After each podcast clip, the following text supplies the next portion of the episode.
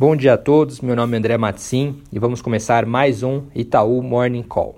Do lado internacional, sem grandes destaques na frente geopolítica ou comercial, ah, do ponto de vista da atividade econômica, na Europa ah, foi divulgado o índice PMI da zona do euro, que se manteve ah, estável ali no patamar atual em outubro e continua indicando um crescimento fraco na região. Quando a gente olha para as quebras desse índice PMI, ah, o índice cheio subiu um pouquinho, puxado pelo componente de serviços, enquanto o componente industrial seguiu praticamente de lado. Ah, se a gente olha os principais países, França e Alemanha, a França subiu no mês, a Alemanha ah, segue em ritmo bem fraco, ah, portanto, puxando ali todo o índice ainda para um crescimento mais fraco da atividade. A gente acredita que esse índice PMI é consistente com uma variação trimestral ah, do PIB na Europa no quarto TRI de zero ah, de crescimento, ou seja, consistente com atividade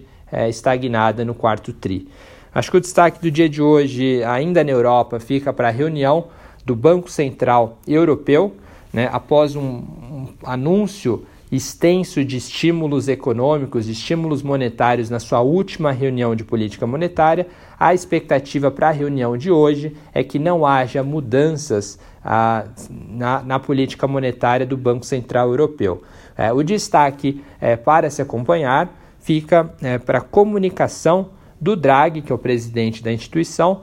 pois ele deve fazer a sua última, o seu último discurso como presidente da instituição então vale acompanhar quais são ah, os indicativos né, e como que essa comunicação ela vai ocorrer ali após a decisão.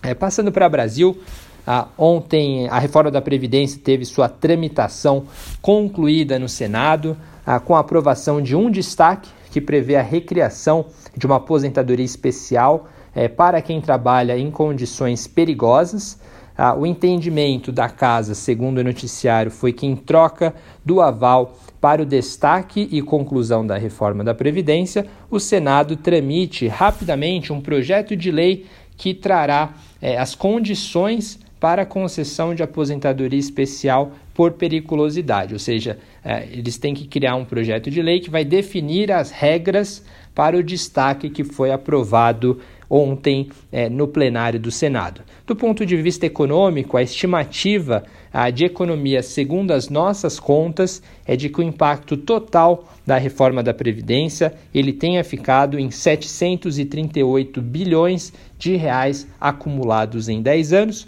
A promulgação da reforma a, deve ocorrer ali em meados de novembro. Do ponto de vista de indicadores econômicos, Hoje de manhã, a FGV divulgou o índice de confiança do consumidor para outubro. É, o índice recuou 0,3 pontos no mês, após duas altas consecutivas. Quando a gente olha a quebra da confiança, é, o índice de situação atual né, do consumidor ele ficou estável, enquanto que aquele componente que mede as expectativas para o futuro ele reduziu em 0,4 pontos portanto, ah, mostrando alguma fraqueza ali no início do quarto trimestre sobre a ótica da confiança. É isso do nosso lado. Bom dia a todos.